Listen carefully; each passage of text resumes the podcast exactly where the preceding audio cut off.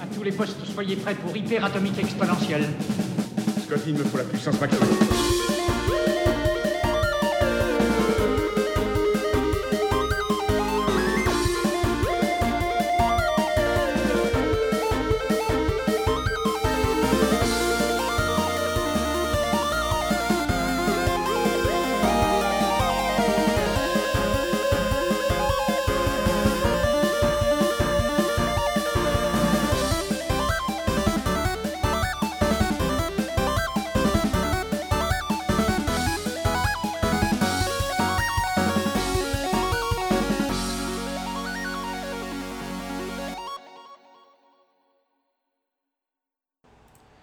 Oui, bienvenue à cette édition de Puissance Nano du 15 juillet. Retour de Puissance Nano après ce moment d'absence causé par le COVID-19.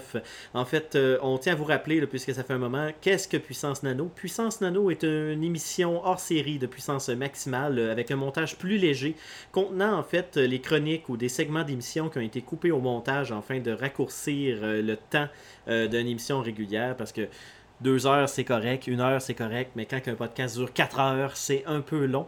Donc, on a gardé les éléments qu'on considérait intéressants pour vous les partager dans, cette, dans ces capsules puissance nano. Et cette semaine est une semaine un peu spéciale. On a décidé de vous en sortir un à tous les jours pour rattraper l'arriérage au niveau de qu'est-ce qui s'est passé dans l'émission. Donc, cette semaine, on va avoir la chronique Playbook, deuxième partie de la part de Vincent Langlois, et également ma critique du film de Sonic the Hedgehog. Donc, euh, ça va être les deux chroniques qui seront présentes dans le Puissance Nano d'aujourd'hui. Et on se revoit demain pour d'autres chroniques qui vont euh, être mises dans un nouveau Puissance Nano. Et sinon, on vous rappelle que la prochaine émission de Puissance Maximale sera la semaine prochaine, le 21 juillet, avec bien sûr une dose de nouvelles ludiques et peut-être des apparitions de chroniqueurs qui sont normalement euh, dans une chronique qui se fait quand on peut se rassembler. Qu'est-ce qu'on peut pas faire actuellement à cause de la distanciation sociale, malheureusement. Donc, euh, c'est à, à surveiller. Rajoutez ça dans votre agenda. Et sinon, on vous souhaite une bonne écoute. Ici, Beta. Hey, hey, wow, ta gueule, c'est moi qui parle en premier habituellement, là. Donc ici, Alpha. Et Beta. Vous écoutez Puissance Maximale. Et oui, de retour après cette euh, transition euh, vers la chronique cinéma. Vincent, le jeune Andrew. enfant, le jeune enfant en moi est allé au cinéma, Vincent. T'as bien fait, Andrew. Et là, on fait une liaison avec le fait que j'ai parlé de Sonic beaucoup trop dans les nouvelles de Carl. Je suis allé voir Sonic, Vincent, la semaine passée, euh, qui était mon petit plaisir coupable que je voulais absolument aller voir. Euh, mais avant de parler de mon opinion sur le film, euh, Vincent, est-ce que tu as suivi un peu la saga euh, de tout ce qui s'est passé avec le film de Sonic, euh, les scandales, les, les délais? Est-ce que tu as regardé ça un peu? En fin de compte, le, le- le gros de, de ce que je me souviens d'avoir lu sur les, les internets, comme on dit, c'était c'était le, le gros scandale au niveau du physique de Sonic. Là. Là, ça a l'air qu'il ne ressemblait pas avec le jeu vidéo. Je pense qu'il y avait une question des yeux et des choses comme ça. Fait que les gens étaient vraiment frustrés de ça. Comment avez-vous pu. Euh, en fin de compte, on parle bien sûr de, de- des, euh, des bandes annonces. là. On ne parle même pas du Oui. film parce qu'il n'était pas encore sorti à ce moment-là. On parlait de la bande annonce. Comment avez-vous pu, dans la bande-annonce, mettre un personnage qui ressemble même pas à ce qu'on a vu dans les jeux vidéo? Moi, je me souviens vraiment d'avoir vu ce, ce- ce scandale-là, mais au niveau du, du- Je ne sais pas si là, tu parles de retard, ça, je ne sais pas si ça a retardé la, la sortie du film, ces affaires-là, mais on va le voir avec toi. En fait, Oui. ce que je comprends, c'est que ces scandales-là t'ont pas empêché d'aller le voir. Ben, c'est ça, j'ai été un petit peu déchiré, en fait. Euh, pour faire une histoire courte, euh, en fait, je me rends compte que j'ai euh, tantôt flushé mon navigateur où j'avais les dates en question. En fait, au niveau là, du film, en fait, qu'est-ce qui est arrivé? C'est qu'on a eu un premier trailer qui avait été sorti euh, au niveau là, de Sonic le Hérisson qui était sorti il y a à peu près 10 mois, donc dans le fond, euh, au courant de l'année 2019. Oui. Euh, tout a commencé avec euh, Paramount Pictures euh, qui avait contacté Sega euh, pour pouvoir emmener euh, le fameux hérisson bleu. Parce qu'il faut savoir, premièrement, les films de jeux vidéo n'ont pas très bonne presse. Ben, euh, j'ai fait vraiment le lien avec Super Mario Bros. dans le temps là, qui, qui était sorti. Quand, quand j'ai vu ça, j'ai fait aïe aïe, parce que si on se souvient bien, la critique n'avait pas été très, très réceptive pour euh, Super Mario Bros. Malgré le fait qu'il y avait des très bons acteurs là-dedans. Là, Ben, en fait, les- Super Mario Bros, c'était un bon film jeunesse parce qu'il était divertissant, il y avait une couple de Oui. bons gags. oui, Puis, il était très bien fait pour l'époque, mais c'était pas Mario, en fait. Ben, c'est ça, ça ne suivait pu- pas la trame narrative du jeu. T'aurais s'entend, pu, le nommer n'importe comment autre que Mario Bros et ça aurait quand même, somme toute, bien passé comme film. Mais tu sais, plus que c'était comme un film de Mario semi-avoué, pas assumé, avec un. Tu sais, ça avait comme semi pas marché. On parlera pas euh, des films de Resident Evil. euh, que le premier était somme toute correct, puis après ça, ça a parti en couille, si tu me permets l'expression. Après ça, on a eu Doom, qu'on parlera pas de Doom Ouais, non Tout plus. à fait. Euh, fait que là, tu sais, qu'est-ce qui est arrivé, c'est que ça faisait un bout un peu que le monde flirtait, Paramount flirtait avec Sega pour dire Hey, on pourrait sortir un film de Sonic. Parce que tu sais, dans le milieu du jeu vidéo, il y a des figures emblématiques que même si tu n'as jamais joué à un jeu, tout le monde sait c'est qui. Là-dedans, tu as Mario, tu as Sonic, que c'est des emblèmes qui ont tellement été visibles partout que c'est à même titre que Pac-Man. Pac-Man est, est aussi très très connu. Mais Oui. Mon père, qui n'est pas pantoute de jeux vidéo, tu lui dis Pac-Man, il sait c'est qui. Tu lui parles de Mario, il sait c'est qui. Tu lui parles de Sonic, il sait c'est qui. Tu sais, fait que, c'est des, c'est des emblèmes du jeu vidéo qui ne vieillissent pas un peu en guillemets parce que c'est tellement emblématique de ces grosses industries-là que tout le monde les connaît. Tout à fait. Que Paramount avait contacté Ce- euh, Sega pour dire on veut faire un film, on veut euh, emmener euh, Sonic au grand écran. Au début, il y avait eu un premier revers de la main de Sega en disant non, ça ne nous intéresse pas, on ne voit pas vraiment de matériel. Il y a eu un, pitch, un speech qui a été fait. Et finalement, Sega ont donné le feu vert au projet et Paramount ont bûché sur un film. Au début, on avait eu des rumeurs comme de quoi que ça serait un film euh, 3D uniquement. Après ça, ça a passé avec un 3D avec une section live action avec des vrais acteurs.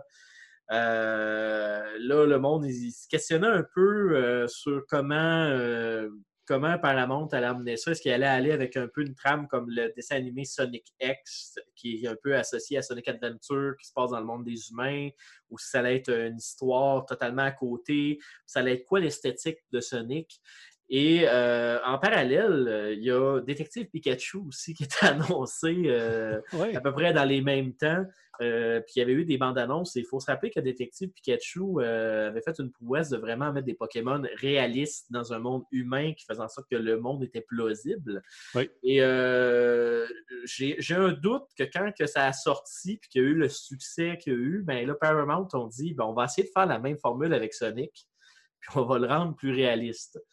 Résultat, euh, il y a eu une première bande-annonce qui est sortie il y a dix mois, comme je disais, euh, presque un an, disant qu'à la fin de l'année, en novembre 2019, il allait y avoir un film de Sonic qui avait un design euh, très, très particulier. Donc, dans le fond, euh, Sonic qui n'avait pas ses gants légendaires, premièrement, c'était des mains avec du poil blanc.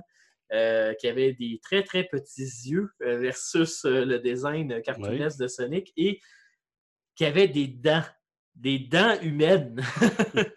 fait que ça avait comme pas très bien passé, mais le, X, c'est que la bande-annonce, elle semblait quand même prometteuse. Parce que dans le fond, qu'est-ce qu'on se retrouvait, c'est que.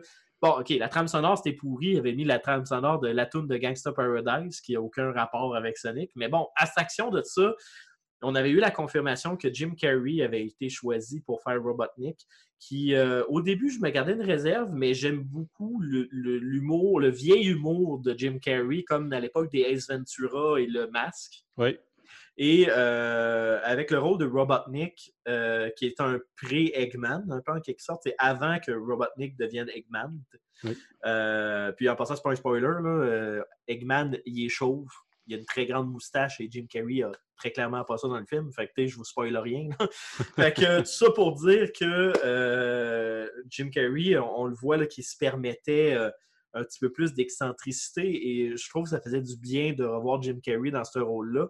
Et je me disais, écoute, j'ai j'ai l'impression que Paramount ont comme réalisé que Sonic n'a pas beaucoup de matériel pour dire on peut faire un film sérieux. Fait qu'ils ont fait une bande-annonce qui était quand même drôle. Jim Carrey était vraiment euh, très bien montré dans cette bande-annonce-là. Puis je me disais, à la limite, au pire, allez, je vais aller le voir, puis je vais aimer le film pour Jim Carrey, parce que Jim Carrey performe dans le- très bien dans les mauvais films. Oui, c'est Fait vrai. que euh, je me disais, tu sais, je vais somme toute sûrement passer un bon moment pour Jim Carrey. Pour pire aller, je vais juste faire comme bon, ben Sonic, le- le- l'arc Sonic était mauvais, mais le reste était bon. tu sais. Mais là, finalement, les fans ont fait un gros tollé et ont commencé à dire que c'était inacceptable, que ça n'avait aucun lien, euh, on ne pouvait pas faire ce genre de choses-là, puis que ça gâcherait la performance de, Jim Carrey, que Sonic, il devait avoir son, esthétisme et son caractère, comme on connaît au niveau du jeu vidéo, qui est un peu le, personnage super actif, un peu... Euh, arrogant, euh, qui lâche des cracks un peu à ses ennemis et tout ça. Fait que euh, qu'est-ce qu'on voyait pas du tout dans la bande-annonce avec euh, l'ancien design, ou peu du moins. Fait que résultat, au début de l'hiver, donc dans le fond fin automne, on a eu une image qui a été sortie au niveau de Sega et Paramount qui ont décidé de retarder le film de Sonic jusqu'en mars pour retravailler le design. Donc, tout ça pour dire qu'on n'a pas eu de nouvelles euh, du film de Sonic jusqu'au début de l'année où on a eu une nouvelle bande-annonce où là, c'était vraiment Sonic qui était mis de l'avant et un peu moins Jim Carrey parce que les scènes de Jim Carrey n'avaient pas été retravaillées. Euh, c'était juste vraiment Sonic qui avait été refait. Et euh, le nouveau design a vraiment, vraiment, mais vraiment fait du bien. On est plus proche du Sonic classique qu'on connaît, avec justement l'attitude énervante, en fait, d'un enfant hyperactif. Euh... comme un exemple, il y a une scène dans bande-annonce où, à un moment donné, Sonic est dans un auto avec euh, une personne parce qu'ils s'en vont à San Francisco. Euh, puis il sait pas c'est où. Fait que euh, quand, il, s'est fait donner une direction, il a couru juste temps de se cracher dans l'océan. Fait que finalement, le gars il a dit Barbac dans le char, je vais aller te porter.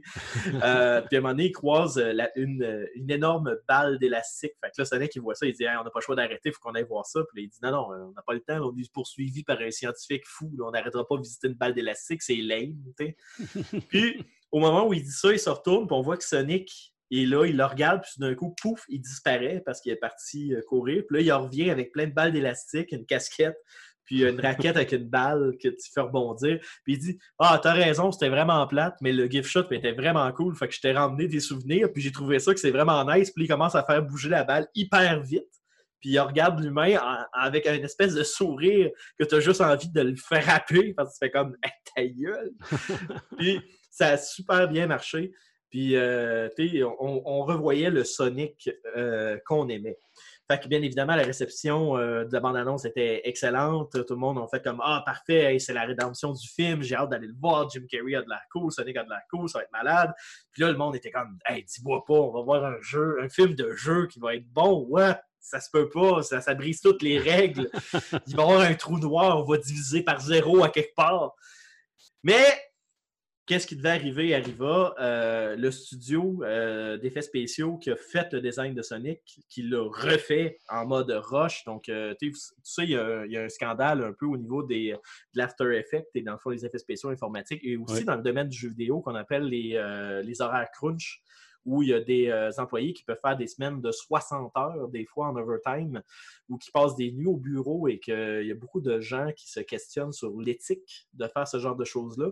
Euh, il y a le studio, en fait, qui a retravaillé sur le, sur le design, a fait euh, énormément d'heures, beaucoup de overtime.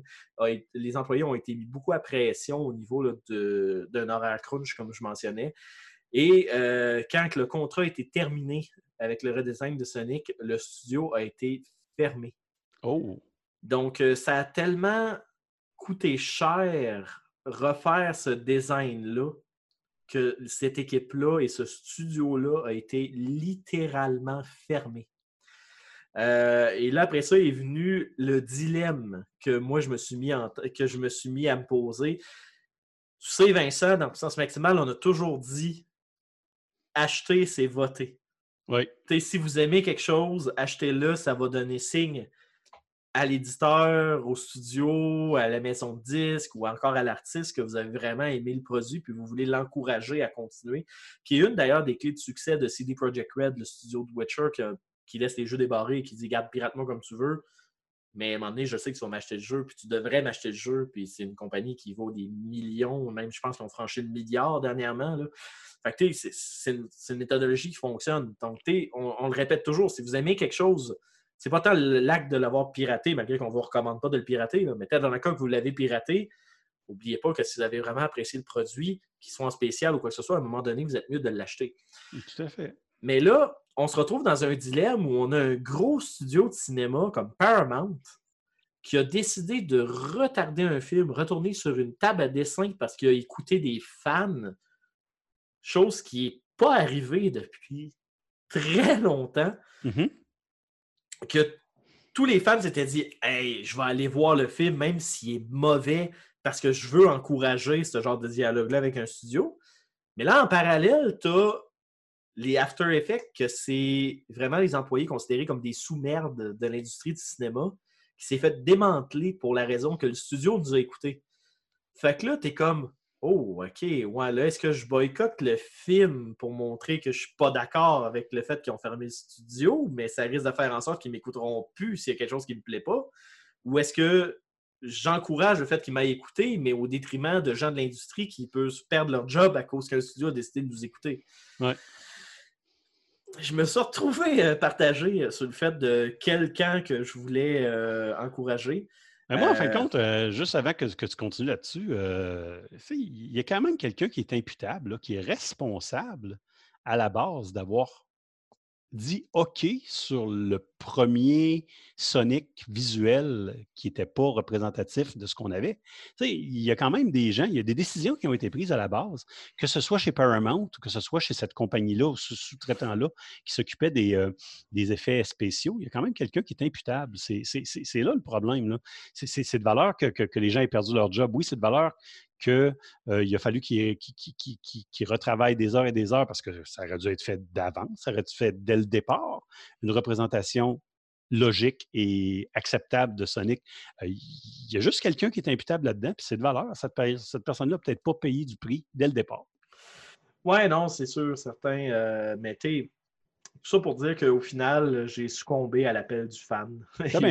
Et j'ai Et décidé d'aller l'écouter, de donner euh, l'argent de mon billet de cinéma euh, dans le rendement du box-office du film, qui, a performé très bien d'ailleurs au niveau du box-office, euh, pour euh, dire à Paramount que oui, effectivement, peut-être pas de cette façon-là, mais que s'ils refont des projets en lien avec des licences adorées comme ça, ben, qu'ils prennent le temps de- d'écouter les fans. Donc, je te dirais que j'ai trouvé ça quand même très, très cool. Fait que je suis allé le voir au cinéma.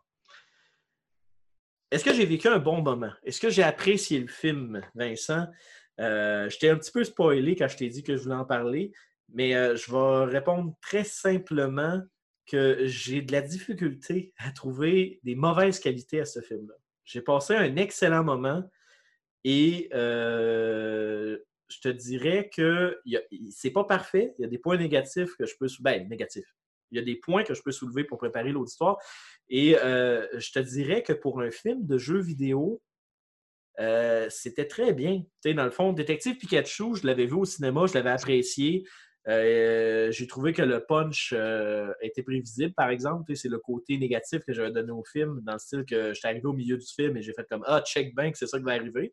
Au fur et à mesure que ça avançait, j'ai fait comme Non, non, non, non, non, c'est pas ça. Puis là, ça arrive, je fais comme Ah, calvaire. Je fais comme je l'ai deviné en milieu de film. Fait que tu sais, comme le, le gros punchline de, de Détective Pikachu, ben j'ai juste fait comme ben, je l'ai su là une heure. Fait que j'ai comme aucune surprise. Ben bon, ok, le film était bon.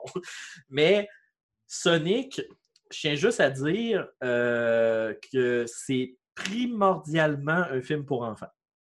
OK. Donc, si vous allez le voir comme moi, qui a 31 ans et qui euh, est fan de Sonic depuis très jeune et que tu te dis Ah, ce film-là a été fait pour moi, tu vas être déçu.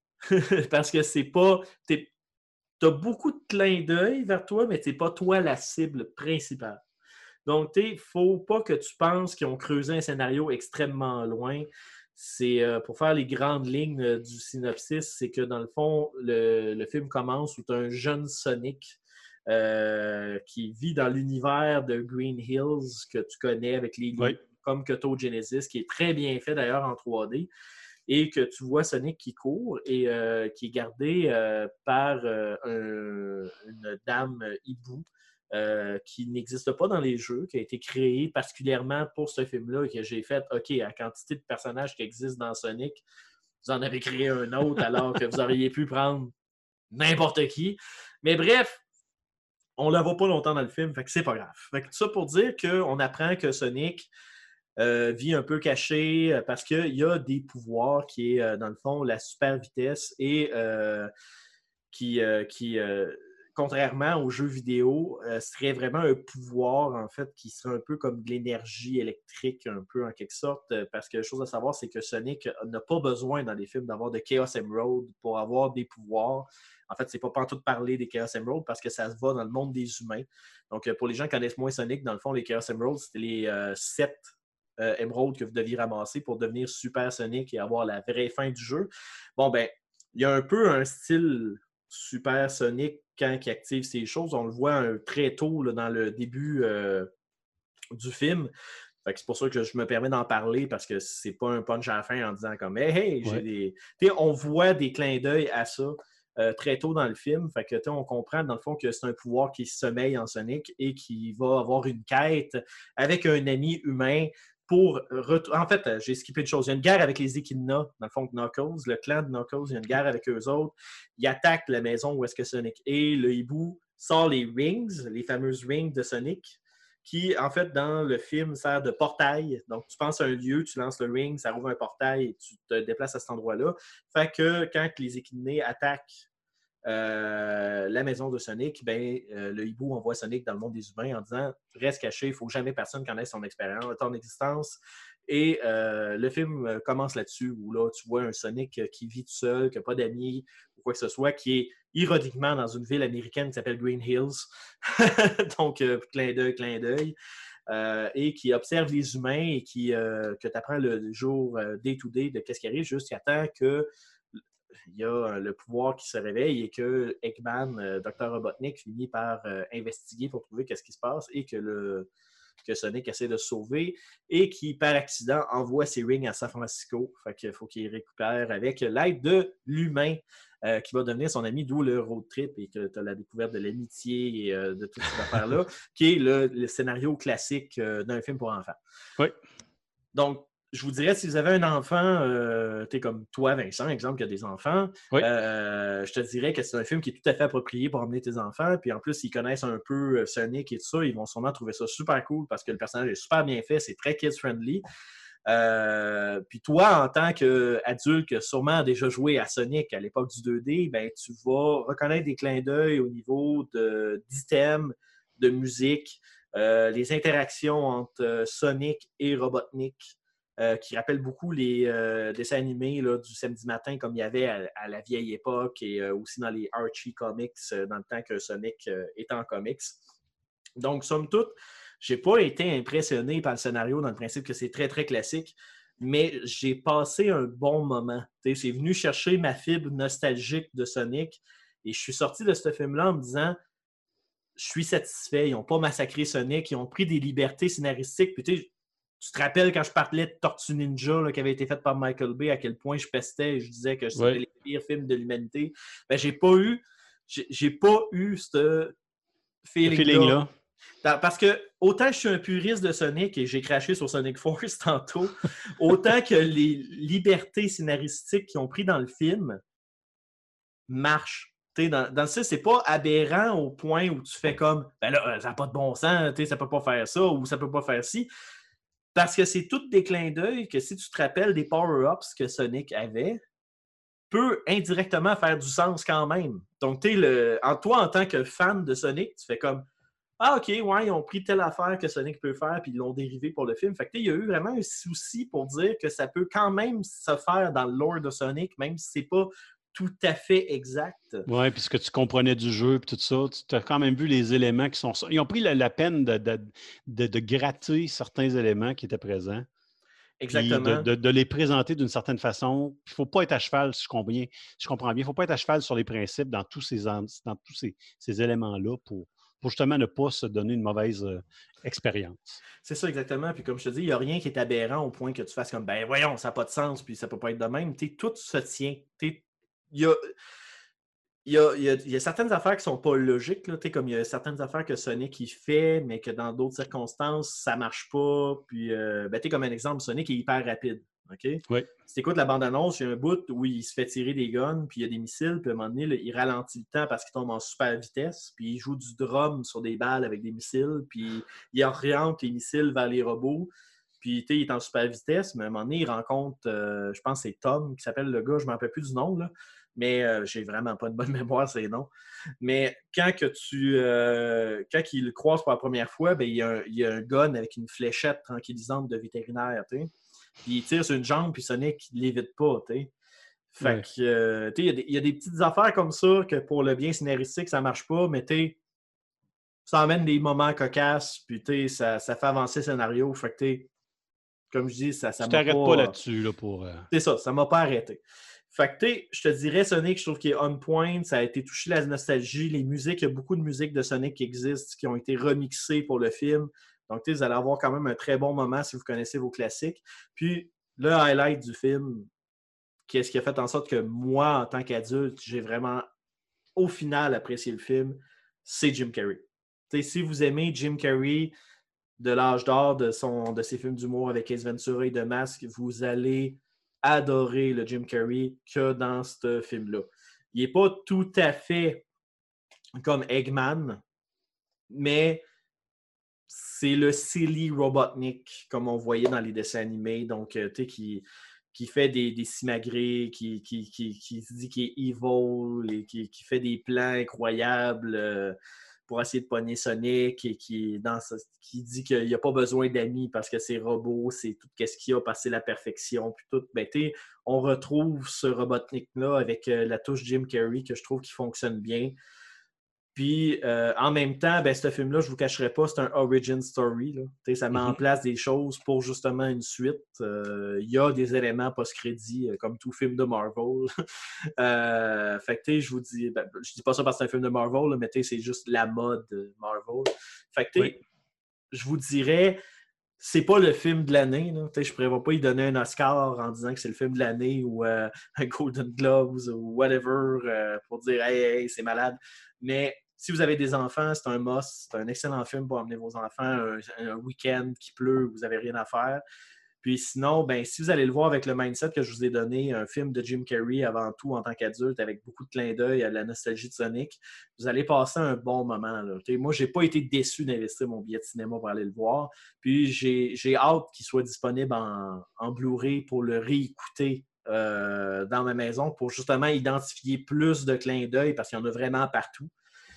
Et euh, je dirais que c'est une good job euh, au niveau de Paramount. Fait que je vous le suggère quand même de lui donner sa chance. Puis pour une des rares fois, on a un studio qui nous a écoutés, puis on a un film décent de jeux vidéo. Donc euh, on n'a aucune raison de ne pas, de pas l'encourager. Ben, c'est vraiment intéressant. Je suis content que tu mettes le doigt encore une fois sur Jim Carrey, comme tu l'avais dit dès le départ, parce que c'était ce qui t'attirait si jamais le, le film n'était pas remasterisé d'une certaine façon. c'est comme si on, assistait depuis quelques années à la renaissance de Jim Carrey, là, qui a comme une passe un petit peu bizarre dans sa vie. Là, il faisait plus de films, en tout cas, puis des histoires spéciales dans, sa vie de couple. Puis monsieur faisait de la peinture, puis il avait laissé le cinéma de côté. Puis là, il revient dans Sonic, là, mais il y a quelques années, il y a une année ou deux, revient dans, dans une série sur Showtime, ce qui est Kidding, qui est vraiment bon. Joue le rôle d'un animateur de télévision pour une émission pour enfants. Puis je te dis, c'est vraiment là, c'est vraiment bon cette série-là. Si vous avez la chance de mettre la main dessus, là, sur Showtime, je pense que c'est sur Crave TV. euh, vraiment, ça vaut la peine. On redécouvre Jim Carrey. En fin de compte, il revient plus en force. Puis d'après moi, là, euh, sa fin de carrière va être assez, bonne euh, à cet acteur-là. Puis d'un autre côté, Endo, je voulais savoir, quand, quand on parlait justement le, le fait qu'il y avait tous ces petits clins d'œil-là euh, par rapport au film, j'imagine que ces clins d'œil-là, peut-être que tu ne le sais pas, on ne le saura jamais, mais ils devaient être dans la version originale avant que tout soit retravaillé. On a retravaillé l'esthétisme du personnage plus que d'autres choses. J'imagine que tout ça aurait été là. Les, les, D'après ce qui avait été sorti dans les médias, euh, il y a certaines scènes qui ont été refilmées parce que dans le fond, le- le- la position du personnage versus les éléments qui bougeaient concordait plus avec le nouveau design de Sonic. Oui. Euh, mais somme toute, euh, les gags, les scénarios, euh, les clins d'œil qui ont été mis en arrière-plan, il n'y a pas de mention comme de quoi que ça, ça a été altéré. On parle vraiment que c'est le design euh, de Sonic qui a été retravaillé au niveau de son esthétisme. Puis les Ah. petits ajustements à gauche à droite à cause qu'il y a certaines scènes qui ne fitaient plus à cause que le personnage n'avait plus les mêmes proportions. Mhm. Mais, euh, mais somme toute, c'est le scénario qui- qu'on a là est presque identique en fait au scénario là, qui était prévu à la base. Ah ben, écoute donc. Ah, ben, ça va être à, à voir ou à, À télécharger euh, en achetant sur iTunes ou en. Puis, euh, parenthèse de même, quand je parlais d'un clin d'œil, parce que Oui. d'avoir un flash, il y a deux choses qui m'ont fait beaucoup rire parce que je suis une chaîne YouTube qui s'appelle Game Theory. Oui. Euh, qui élabore sur les théories de jeu, puis on- ils en ont fait beaucoup sur Sonic. Puis, euh, dont un qui parlait à quel point la vitesse de Sonic était euh, ridicule parce qu'en réalité, si tu te fies à la physiologie du personnage, il y a aucun. Ses genoux, il t'offraient pas. Là. Ses articulations de jambes, ça serait fini, puis il ne pourrait plus marcher à un moment donné. Ben, il y a un clin d'œil à ça dans le film. Que dans le fond, Robotnik dit que c'est prouvé que sa vitesse pour courir n'est pas bonne pour ses articulations. Fait que j'ai trouvé que c'était un bon clin d'œil. Je vous dis pas le, contexte dans lequel c'est dit, mais sachez que c'est un shout-out à la théorie.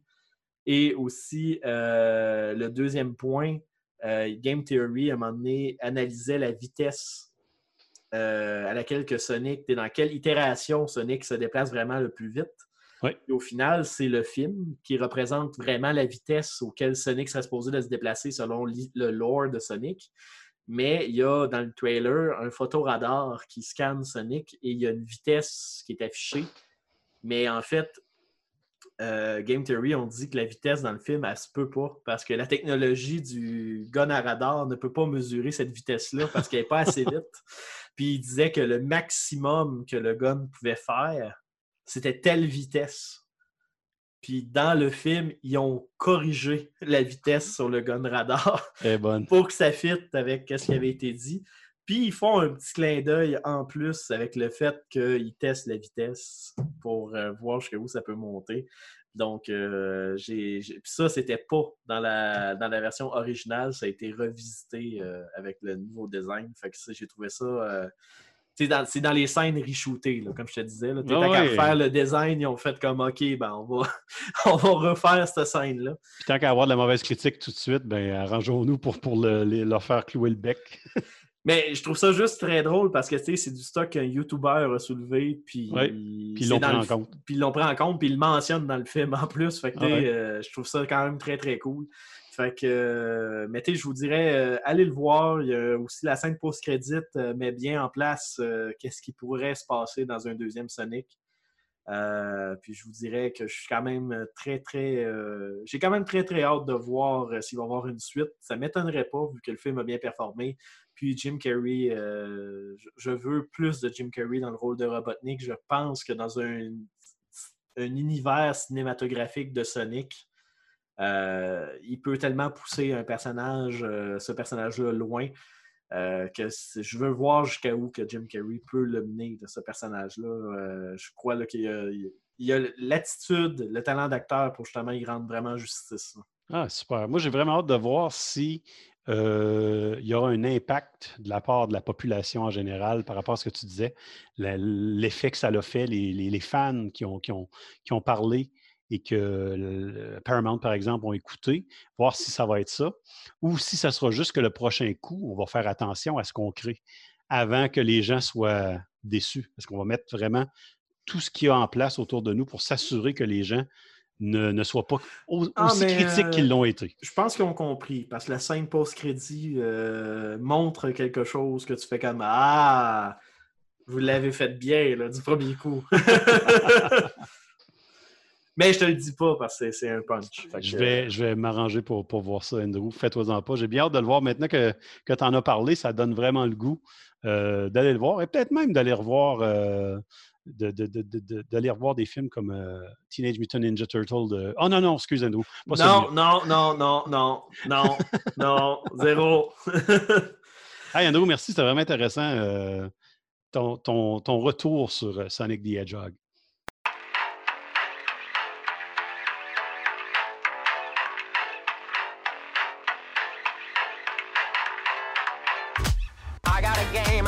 You. If I tell you my name, you'll have to play too. I've been here for years, biding my time, waiting in prime until I could find you. Just sign on the line and we can be friends. I'll be here for you until your world ends. Enjoy all your toys, I will supply. You only live once, and you'll be mine the day you die. I'll have my payment, your eternal soul's enslavement. Did you divine our dark arrangement? You were lovely entertainment. The dark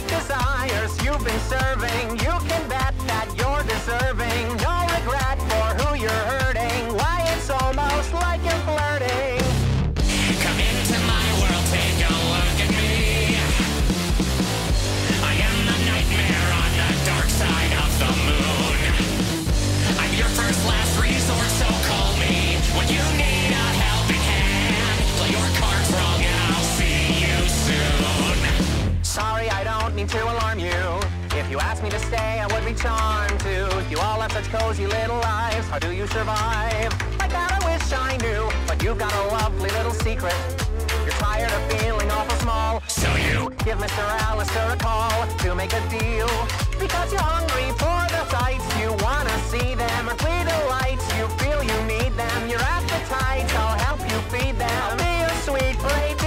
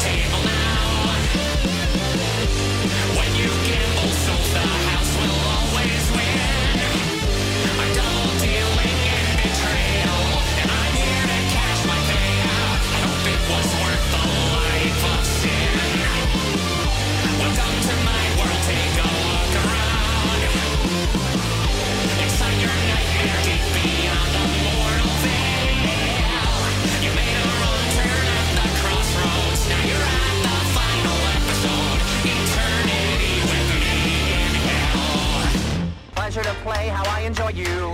Suffice to say, when I play, I don't lose. Collect on the depths that you accrued. It was such a gas. I really am amused. Have a dark thought, I'm right beside you. A casual whisper just to guide you. Look over your shoulder and I'm gone. Remember this song, and I bid you adieu.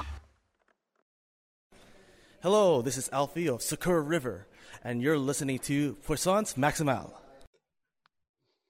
Et oui, de retour à puissance maximale après cette euh, intermède musical de musique que je rappelle libre de droit. Donc, euh, n'oubliez pas, dans la description du podcast, il y a toujours euh, le nom de l'artiste et le nom de la chanson. Donc, on vous suggère d'aller visiter leur page YouTube, Spotify, whatever, leur donner du gros love pour leur dire qu'ils font un excellent travail, vous êtes très content que Puissance Maximale vous a fait découvrir cet artiste-là, que vous allez rajouter dans votre playlist quotidienne pour qu'il se fasse écouter tout plein. Et surtout, n'oubliez pas de ne pas skipper les pubs dans le cas où vous êtes sur YouTube.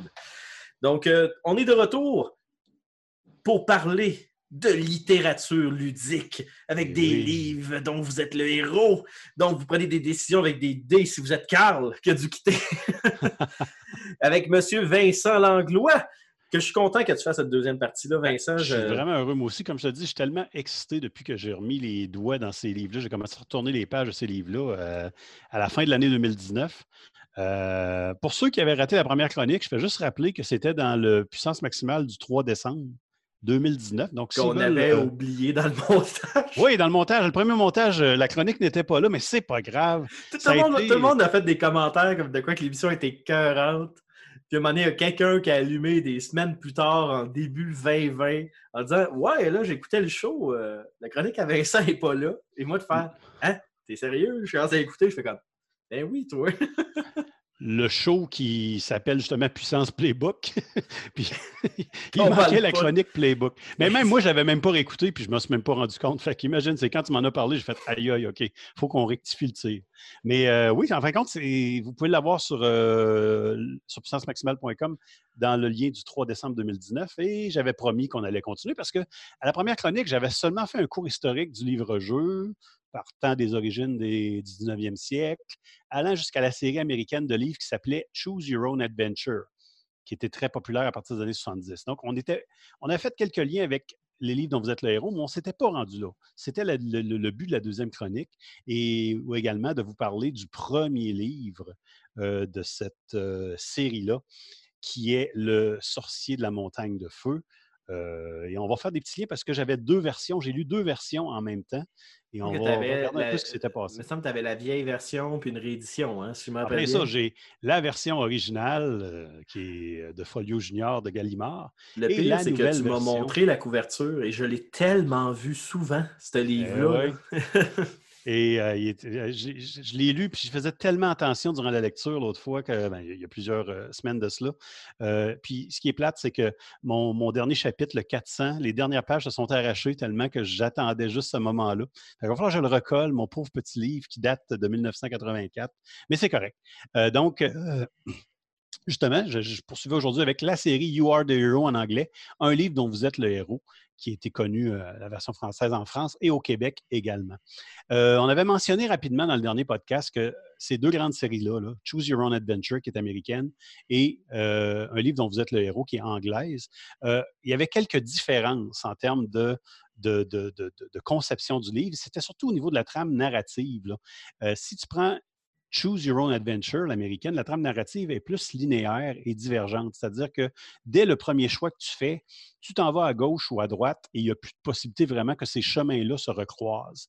Tandis que dans les livres dont vous êtes le héros, on parle plus d'une trame narrative qui est convergente, linéaire un peu, mais convergente, ce qui fait que même si tu choisis d'aller explorer le corridor jusqu'au fond à droite, ça se peut qu'au bout du compte, tu doives revenir sur tes pas, puis t'en aller vers la gauche ou t'en aller tout droit. Donc, euh, il y a une partie convergente euh, qui, qui- qui- est intéressante dans les livres dont vous êtes le héros. Cela, ben, ça ne veut pas dire par contre que dans les livres dont vous êtes le héros, qu'on a accès à tous les éléments narratifs d'importance de la quête à cause que c'est convergent. Non, non, c'est quand même, faut, faut quand même que tu, tu ailles faire ton tour un peu partout. Puis si tu décides de ne pas aller à gauche à un moment donné, ben, ça se peut que tu, tu- tu passes des items. Il y a des items que tu oublies ou des choses comme ça. C'est ça, advenant que tu as un choix entre aller vers la salle des dragons ou aller vers la gauche, puis tu décides d'aller directement dans la salle du dragon, exemple, ben tu ça se peut que tu tu fasses comme Ah ben maudit, l'épée est à gauche, puis là, ben je suis contre plein devant ça. un dragon, puis j'ai rien pour me défendre. Fait que Ça se peut même que tu ailles quand même à gauche, puis que tu aies différents choix à faire à gauche, puis que tu passes par-dessus un, un élément important également.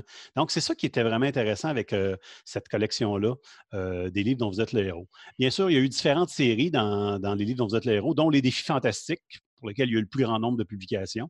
Mais euh, si vous avez été un fan de ça, vous vous souvenez sûrement des séries Loup sol- solitaire, euh, Quête du Graal, Sor- Sorcellerie, qui était ma préférée, moi, Dragon d'or également, que j'aimais bien, qui ont toutes été populaires dans les années 80.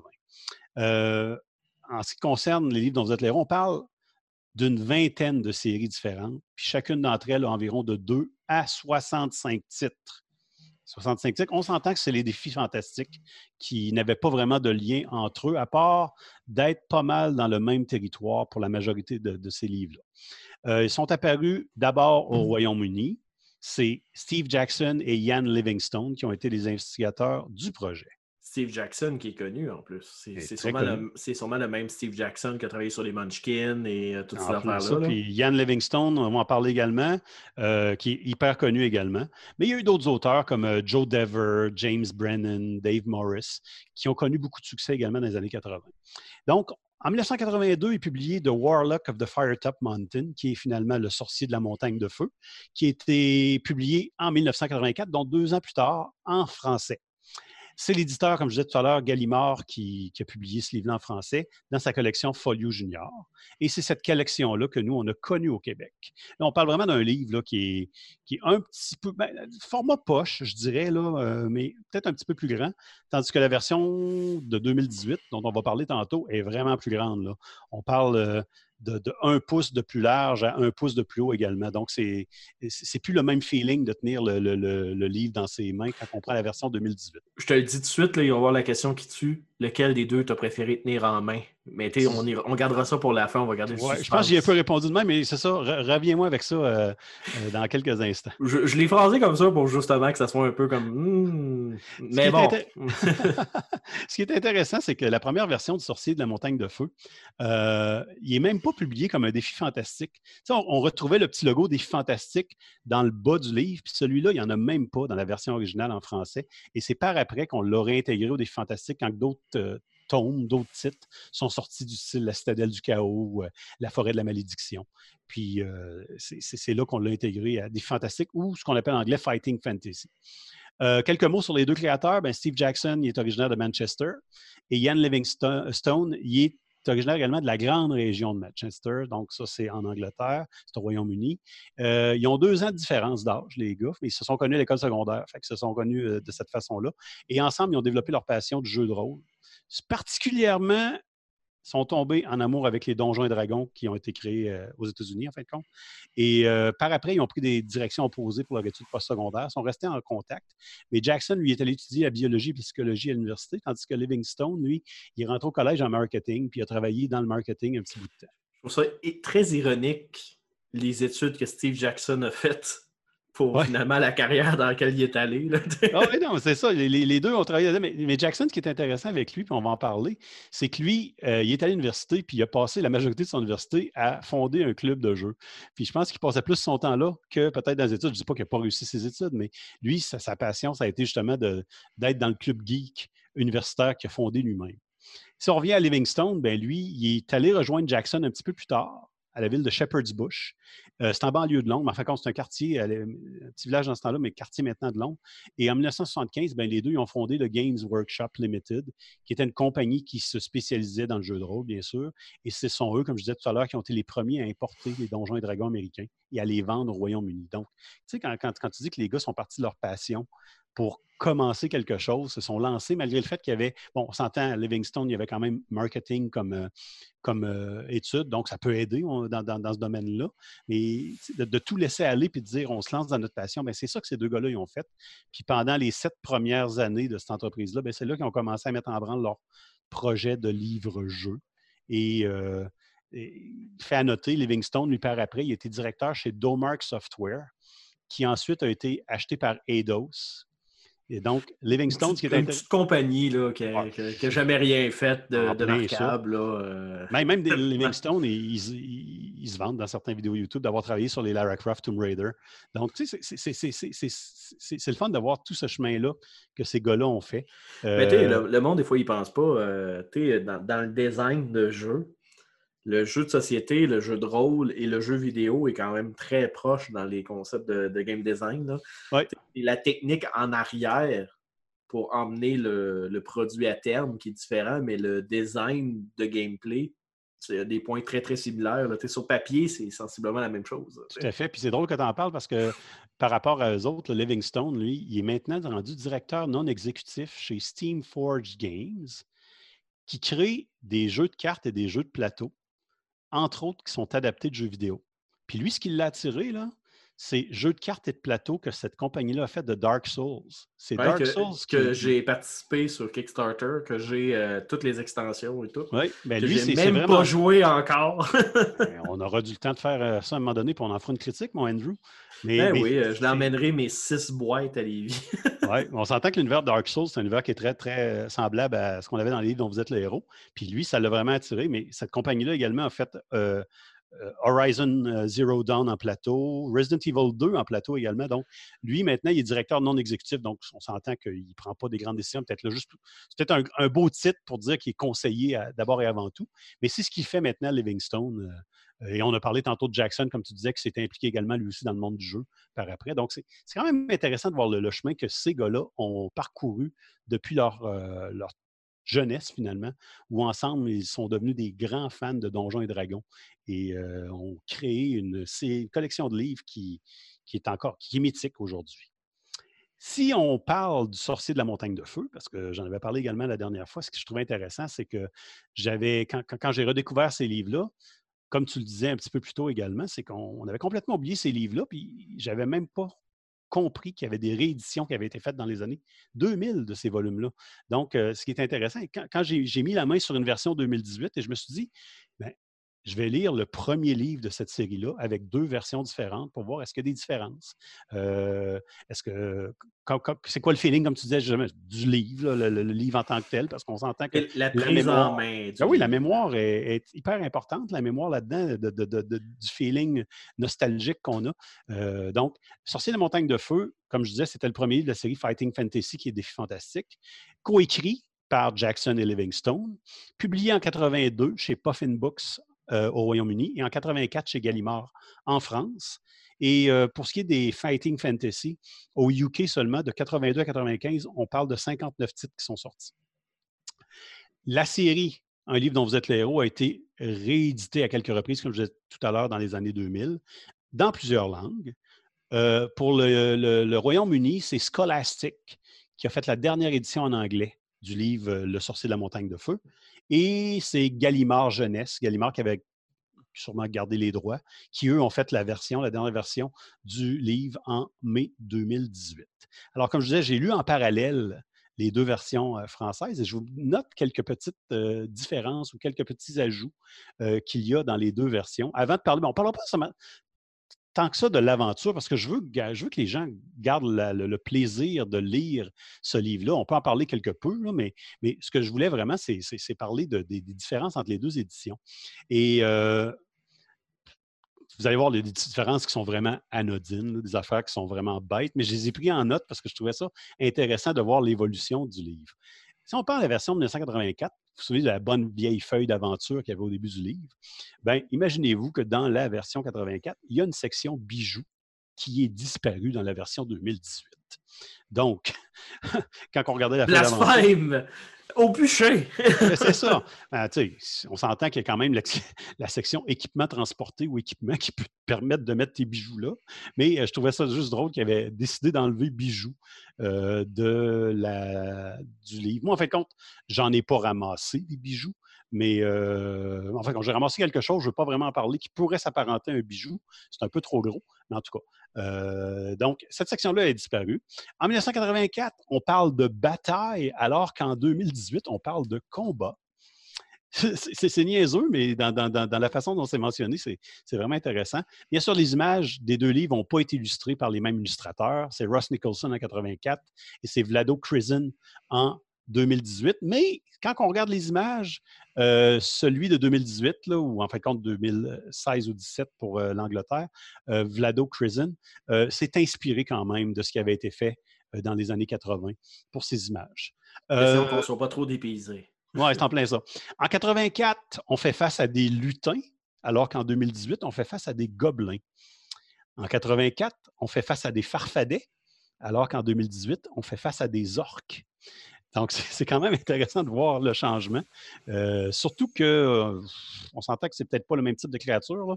Euh, Mais en fait, je trouve ça, je trouve ça très drôle parce que quand tu regardes en 1984, dans des, en montant, tu avais les films de Gremlins, tu avais Oui. les films avec Leprechaun.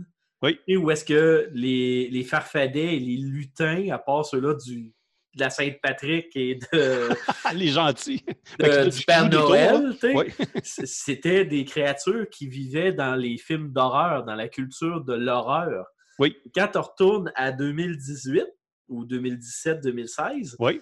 ben, on a eu les Lord of the Ring, on a eu Tout vraiment fait. les films de fantasy qui ont ramené les gobelins et les orques. Tout à fait. Fait que c'est- mais les- on voit plus les lutins et les farfadets comme des créatures maléfiques. En on les ça. voit comme des blagueurs, des farceurs. Fait que, je trouve ça drôle, effectivement, qu'il l'ait changé. Ben, c'est vraiment intéressant, Un justement. contexte culturel différent. là. Tout à fait. Tu vois l'évolution des, des- des- des créatures, finalement, dans, dans, la, dans la culture populaire, disons, euh, des années.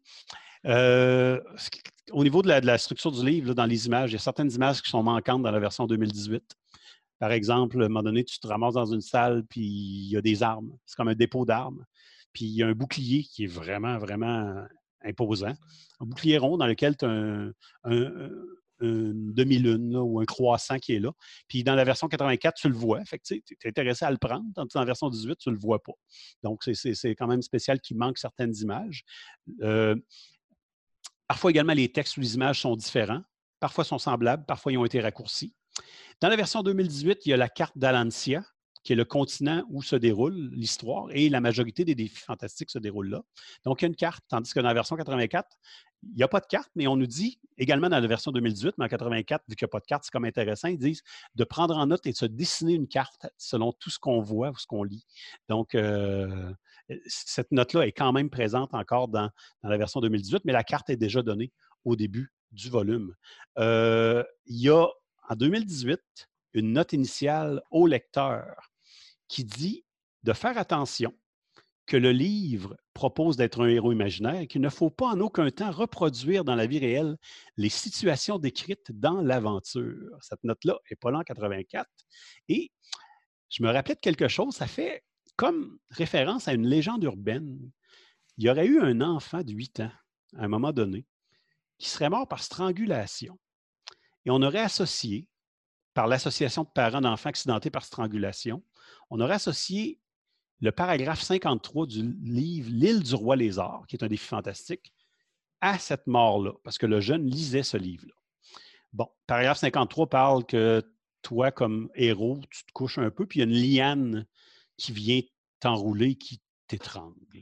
Mais bon, euh, j'ai cherché un petit peu plus loin ce- ce- cette légende-là, et bien sûr, sur Internet, on n'a pas de détails. Il n'y a pas d'article qui fait face à- qui parle de ça. Il n'y a pas de, de, de, de, de- de note de procès qui aurait été intenté ou quoi que ce soit. Fait que ça reste encore de la légende urbaine. On nomme le Un garçon. peu, euh, un peu comme Donjon Dragon et le fait que c'était des satanistes. euh, En plein ça. Il y, y a eu plein. de- en fait, je trouve ça drôle parce que il y a ça qui a été mis comme mention. Il y a eu Donjon Dragon et le jeu de rôle aussi qui a eu une mauvaise presse, comme de quoi qu'il y avait du monde qui se suicidait ou qui devenait fou Ouais. en jouant à ces jeux-là parce que c'était un jeu du diable. Et là, en parallèle, encore aujourd'hui, tu as ce même stigmate-là, mais avec le jeu vidéo, qui encore une fait. fois a eu des articles sortis pour dire non, ça rend pas violent. Plein ça. C'est c'est vrai. comme- des- on parle de recherche, là. Ben, c'est ça, c'est comme les gens qui pètent un câble en lien avec ça, c'est des gens que c'est pas forcément le jeu, ça aurait pu être un film, ça aurait pu être un événement qui est témoin dans la rue qui aurait fait péter une fuse. C'est des Ouais. gens qui étaient déjà sensibles à ce genre de choses-là. Mais c'est pas parce que, mettons, exemple, que ben, toi puis moi, on joue, mettons, euh, mettons qu'on traite bien gros sur le Battle Royale de, de Call of Duty, puis on joue à tous les jours, euh, une heure par jour. Mais euh, après deux semaines, on n'ira pas fusiller du monde dans un centre d'achat. Ben non, en plein ça. C'est ce que certains ne comprennent pas. Je peux comprendre a des gens qui sont éprouvés par la perte de personnes là, qui, qui- qui meurent de façon euh, atroce de ce, de ce type-là. Puis souvent, on cherche peut-être à trouver les raisons. Mais il faudrait peut-être regarder ailleurs également. Mais Ben, c'est quand même intéressant que cette note initiale-là soit là dans le livre parce que tu vois également une autre, euh, une autre évolution de la société, alors où on fait attention légalement de s'assurer de ne pas être responsable de ce qui pourrait arriver. Tu sais, Ouais, ben, question on est que rendu la là, là. légende urbaine ne devienne pas une nouvelle. Tout à fait, en plein ça. Dans la version 2018, Andrew, on propose déjà trois héros qui sont créés. Donc, euh, on peut toujours le faire par nous-mêmes, en tirant les dés, puis en, en- mettant notre habileté, notre endurance, tout ça. Mais la version nous propose trois héros. On nous propose de jouer Crowald le nain, Chelsea la voleuse ou Raedel d'Argenton, d'Argenton. Donc, une petite mini-biographie de quelques lignes qui décrit chacun des personnages, les forces, l'endurance, tout est déjà fait d'avance. Donc, quelqu'un qui ne voudrait pas avoir le loisir de tirer les dés pour se créer son propre personnage pourrait débuter avec ces héros-là qui sont déjà proposés. Ouais, mais c'est tellement le fun de lancer des dés. Ben, moi, je pense que ça vaut la peine de se créer notre propre personnage. Puis qu'est-ce que tu veux? Si tu es tombé avec un, niveau d'habileté ou d'endurance qui est faible, ben, il faut que tu joues avec. Ton personnage, c'est ça le, trip du jeu dans un sens. Autre note, il y a des dés doubles qui sont déjà joués dans le bas des pages. On a des cinq dés doubles. Si jamais tu n'as pas de dés, tu peux tourner les pages pour dire j'ai tiré deux dés. C'était déjà présent, ça, dans la série Sorcellerie de 1983. Et à la fin, en 2018, la deuxième version, euh, la- dernière version, excusez-moi, à la fin, on retrouve les archives d'Alancia, qui officiellement, c'est un petit extra sur le monde d'Alancia, les créatures qu'on rencontre dans le livre. C'est un petit extra qu'on dit, ben, vous avez atteint la fin du livre, voici un petit extra pour mieux comprendre ce que vous avez vécu, puis peut-être être capable de mieux refaire l'aventure. Mais on s'entend qu'on y a accès tout le monde. Si même si tu finis pas le livre, tu t'en vas à la fin du livre, tu le lis.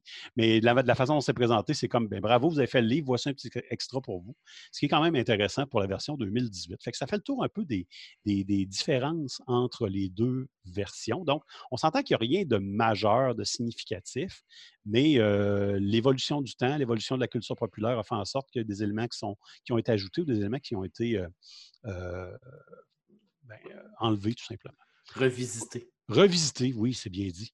Et au niveau de l'histoire, ben, bien sûr, là, on commence toujours à l'extérieur de, de l'endroit qu'on va, euh, qu'on va euh, fréquenter. Si on parle de la montagne de feu, du sorcier, ben là, on est dans un petit village au début, puis on, on- on sait qu'il y a plusieurs aventuriers qui ont essayé de gravir la montagne de feu, en fin de compte, qui ne se gravit pas par l'extérieur, mais qui se gravit de l'intérieur, parce qu'au flanc de la montagne, il y a une grotte, et c'est dans la grotte qu'on rentre pour pouvoir avancer et justement aller jusqu'à trouver le sorcier.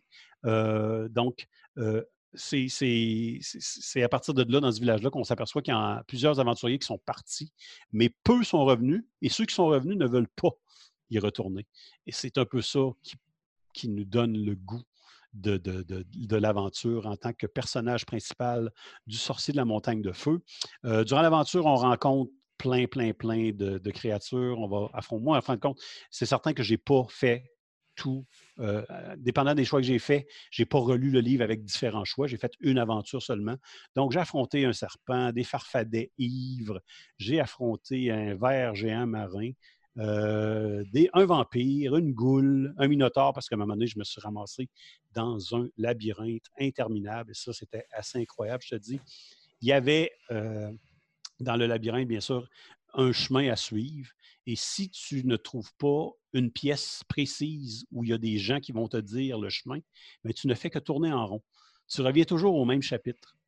Donc, tu fais, le, je sais pas, tu es, au 141, on dit va. Là, je donne des chiffres fictifs, là, mais tu es au 141, euh, tu choisis d'aller au 22, tu vas au 22, puis après ça, tu t'en vas au 70. Puis après ça, hop, ils te disent, mais tu dois retourner au 141. Puis si, tu ne prends pas le bon choix dans tous les choix qui s'offrent, ben ça vire en rond. Et j'ai viré en rond pendant au moins 30 minutes. Je te dis là, sans arrêt, jusqu'à temps que je trouve la pièce où il y avait les, euh, les, les- les hommes qui devaient me donner, me dire en de compte que j'étais vraiment dans un labyrinthe et que je devais aller à droite, à droite, à gauche, tout droit. Des choses comme ça. Fait que là, tu dis, OK, faut que j'aille droite, droite, gauche, tout droit, mais les seuls choix qui s'offrent à toi, c'est genre est, ouest, nord, sud. Euh, fait que, bon, est-ce que je m'en vais vraiment vers le nord puis la droite? Est-ce que c'est vraiment à l'est? C'est toutes les questions que tu te poses. En de compte, je Fait m'en suis c'est pour, fait que c'est pour ça que tu prends une feuille et tu dessines. Ben, j'ai même pas dessiné en fin de compte. Sur ma feuille, j'ai noté tous les numéros des chapitres pour être sûr que je revenais pas. Puis après 30 minutes, ben, après 30 minutes de, de- de perte de temps, c'est là que j'ai décidé de faire ça. Et euh, je, je- je m'en suis sorti. Ce qui est intéressant, malgré tout, c'est que quand tu es dans le labyrinthe, il ne te reste pas beaucoup de chapitres pour atteindre le, sorcier à la fin. Fait que tu es presque rendu à la fin, il ne faut pas trop se décourager, il faut avancer. Donc, euh, il y a même un dragon que j'ai affronté également juste avant de, rencontrer le sorcier. Puis j'ai euh, j'ai- trouvé plein, plein de choses, des pièces d'or, un arc magnifique et une flèche d'argent. Euh, j'ai délivré même un ancien aventurier qui m'a donné quelques conseils qui m'ont été utiles dans l'aventure. Mais lui, il ne veut pas m'accompagner, il décide de, de s'en aller. Et plein de choses comme ça. Donc, euh, c'est vraiment euh, une aventure hyper intéressante. C'est vraiment un bon livre. Bien sûr, j'avais n'avais pas le, feeling, mis à part les images euh, et le, dessus du livre, comme toi tu disais, j'avais plus vraiment de souvenirs précis des, passages de ce livre-là. Je ne me souviens même pas comment il se terminait de toute façon. Et quand j'ai terminé l'aventure, ben, je ne l'ai même pas terminé de la bonne façon finalement. J'ai réussi à battre le sorcier de la montagne de feu. Mais le but, bien sûr, c'est d'ouvrir son trésor, de trouver son trésor. Et moi, il me manquait des éléments pour pouvoir ouvrir son trésor. Donc, euh, j'ai ce qu'on disait dans le paragraphe, c'est que vous vous asseyez en pleurant parce que vous venez de vous rendre compte qu'il faudra recommencer l'aventure pour retrouver les éléments manquants.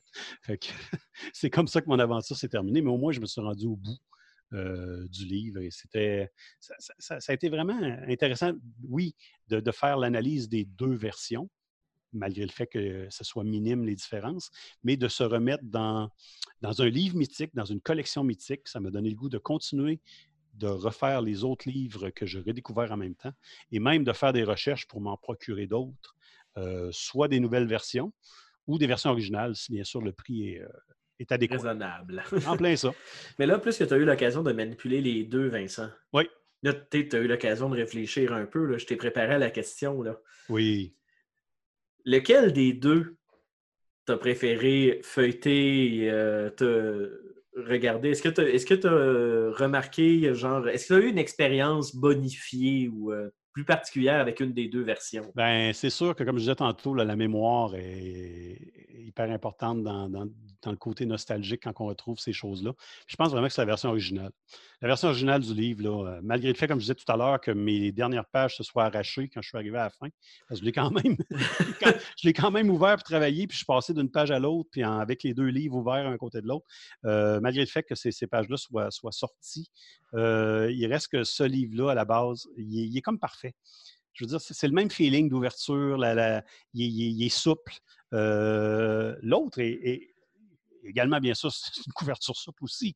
Euh, c'est le même feeling pour tourner les pages, mais il est vraiment plus gros. Je pense que la mémoire est hyper importante là-dedans. Puis le feeling original d'avoir le livre plutôt style poche, version poche, euh, bien sûr, de poche et non la version poche est en poche. là. Mais euh, la C'est version un de peu décevant. Hein? T'es comme pourquoi Vincent nous hype sur quelque chose de poche? Ouais, après ça, je vous dis que c'est poche. ça. Non, mais la version de poche, la version originale, moi, moi je pense que c'est la version qui m'a qui m'a le fait le plus triper euh, en termes de, de rendu du feeling que j'avais à l'époque. Même s'il ne me restait pas beaucoup de souvenirs, comme je disais tout à l'heure. Donc, euh, ça fait le tour du Sorcier de la montagne de feu. Comme je vous l'ai dit, euh, peut-être qu'à un moment donné, on fera d'autres chroniques sur les différents livres. Peut-être que je vais m'aventurer plus dans l'histoire. Là, je voulais vraiment faire plus un, wrap-up de, de, de- de deux versions différentes, puis vous parler un peu des différences et des similitudes. Je ne voulais pas vous, vendre nécessairement le gros de l'histoire pour, si jamais, au cas où vous mettiez la main sur euh, ce livre-là, que vous ayez la chance de, de, de- le lire sans, que je vous ai spoilé ou que je vous ai dit des, des- choses qui- qui- que vous deviez savoir, vous ne deviez pas savoir. Donc, euh, peut-être que dans une prochaine chronique, on parlera vraiment d'une aventure en tant que telle, euh, en, précisant les choses. Mais ce que je voulais faire aujourd'hui, c'était vraiment un tour de ces deux versions-là du sorcier de la montagne de feu. Ben, merci beaucoup, Vincent. Euh, comme on avait dit la dernière fois avec Stéphane, euh, t'es mieux de trouver un coffre ou un cadenas pour verrouiller tes livres, parce que le prochain coup, je vais chez toi, euh, je, veux te- je vais voler un de tes livres et me sauver en courant avec. Euh, parce que j'ai euh, moi aussi des souvenirs. Moi, j'ai encore quelques souvenirs. Mais tu es dans le principe que je ne pourrais pas te raconter une histoire d'un livre, mais probablement que si je reverrais comme les couvertures des séries, des livres originaux, il y en aurait sûrement quelques-uns là-dedans que je ferais Ah, lui, je l'ai déjà lu, j'ai un vague souvenir de, de la couverture, mais je ne pourrais pas te raconter qu'est-ce qui s'est passé dedans. Mais tu sais, c'est comme un souvenir enterré à l'époque où je ne jouais pas encore à des jeux de société euh, très poussés et des jeux de rôle. J'étais encore très jeu vidéo. Et pour moi, c'était comme la solution simple et accessible pour vivre une expérience donjon dragonesque. Fait Et je que, pense, comme je disais tout à l'heure, je pense vraiment que c'est les images qui sont les plus marquantes pour la mémoire photographique. On s'entend. Le texte, c'est- plus difficile. Des fois, oui, il y a certains noms qui vont te revenir, tout ça. Mais chacune des images, c'était tellement marquant parce qu'on voulait, comme lecteur, arriver à un chapitre où il y avait une image. Parce que l'image nous, nous donnait un petit extra euh, de ce que l'illustrateur avait pensé. Puis toi, dans ta tête, tu disais, OK, ouais, c'est un tel monstre. OK, il ressemble à ça. On s'entend qu'un dragon, c'est un dragon, puis qu'un minotaure, c'est un minotaure. Là. Mais pour ce qui est du, fameux monstre marin ou le ver marin, ben, il aurait pu ressembler à n'importe quoi.